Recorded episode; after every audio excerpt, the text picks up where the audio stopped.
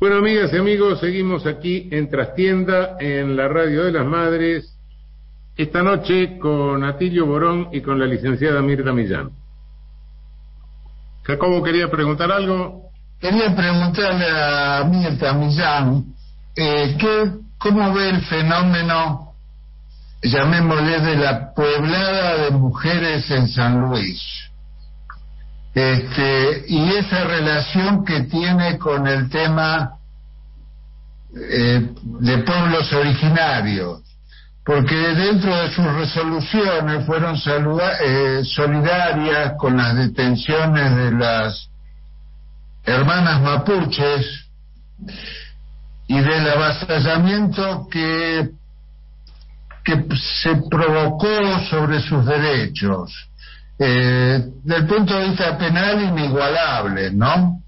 Es decir, detenerlas antes de indagarla y antes de, de hacerles saber que estaban frente a un delito escarcelable, etcétera. Es en fin, no hay más humillaciones posibles o vejaciones o violaciones de derechos humanos que las que se hicieron sobre estas mujeres.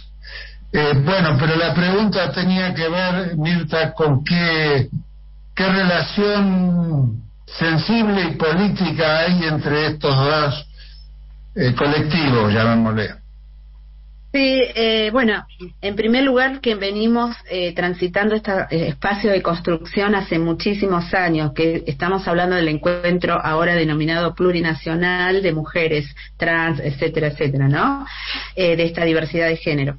Eh, venimos siendo parte de algún modo constitutivo, también con muchas pujas, también con muchas tensiones, por lo que hablábamos recién de situaciones en cuanto a la visibilidad y en cuanto a, trabajar lo que es el racismo. Y la verdad que esto último, bueno, eh, estuve ayer viendo algunas informaciones de las compañeras y, por un lado emociona, por otro lado eh, uno entiende que se va comprendiendo la situación en su magnitud, que no es solo a las mujeres mapuche, digamos, sentir esta empatía tiene que ver también con una proyección a construcción política. Si no entendemos que tenemos que construir desde esa mirada diversa, plural, pensar un Estado plurinacional que realmente se trabaje lo intercultural, no estamos entendiendo el contexto que nos toca vivir hoy. Entonces, en relación a estas construcciones tan fuertes de visibilización hacia las mujeres, tienen que ver también que nuestros cuerpos son territorios y que nos estamos entendiendo en ese diálogo dentro de esa diversidad. Bueno, eh, Sí, efectivamente, eh, pero quisiera, quisiera que pusiéramos un poco de atención en algo. ¿Por qué? ¿Por qué detienen a estas mujeres y las trasladan a 1.700 kilómetros de su lugar de domicilio? ¿Qué, qué sentido tiene esto? ¿Cómo, ¿Cómo lo interpretas? Bueno, dentro de nuestro pueblo es Uf, tremendo. No, no, no, las consecuencias ya lo sé, pero, pero ¿a qué, a, qué se debe la, la medida? Eh, no, yo quería mencionar esto, no, no solo, digamos, lo que ya se conoce, sino, digo, dentro de nuestro pueblo en el sentido profundo, desde lo simbólico, eh, eh, eh pensarlo desde lo eh, fuerte sociocomunitario que se está conformando nuevamente, a pesar de todos los escenarios de represión y bueno, habíamos hablado también anteriormente de lo que había sido los efectos que no se hablan, pero están los efectos de la mal llamada conquista del desierto, por ejemplo, no se habla de los traumas eh, colectivos que, que tiene nuestro pueblo, por ejemplo, nunca se ha focalizado qué ha pasado con esas vidas y esas transmisiones, ¿no?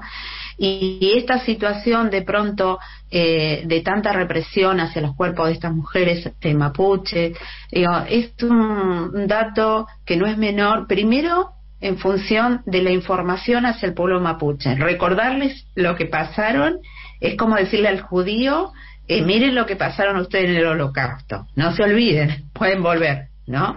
Yo creo que eso es un dato que, de, que no es menor. Y por otro lado, desde el punto de vista a nivel sociedad en su conjunto, eh, es un dato disciplinador de volver a inculcar el miedo.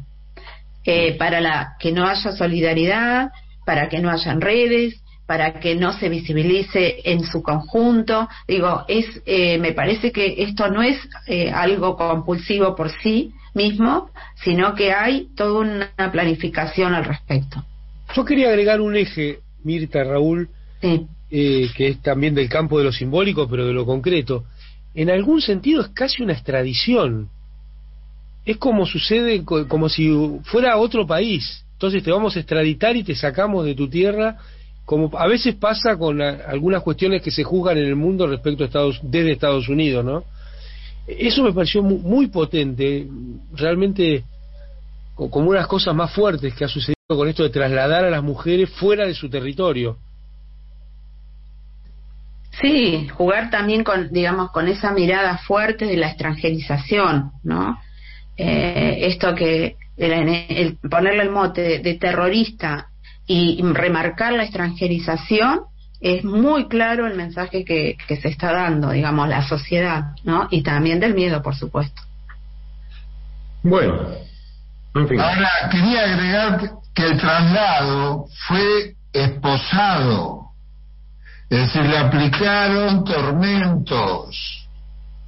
Eh, el hecho de que las hayan puesto, las hayan desnudado y requisado en 48 horas en cuatro o cinco lugares, es un tormento. Sí, tremendo. Eso, Sí, además con el miedo que decían las hermanas que eh, durante el vuelo le decían que, o sea, ella corrían el riesgo de que la tiraran. O sea, por lo que le decían eh, que, que, se callaran, que no dijeran nada, o sea, ellos no sabían a dónde la llevaban y si la iban a tirar desde el aire. Esto también hay que decirlo, porque durante el traslado eh, esto es muy perverso y estos son mecanismos que quedaron de la dictadura militar.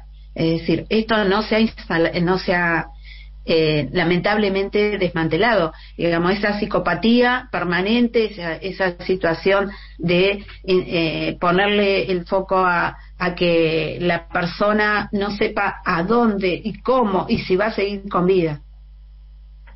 Sí, es terrible. Eh, ese, ese, ese, es tortura psicológica, sin lugar a dudas. Este, configura una tortura psicológica.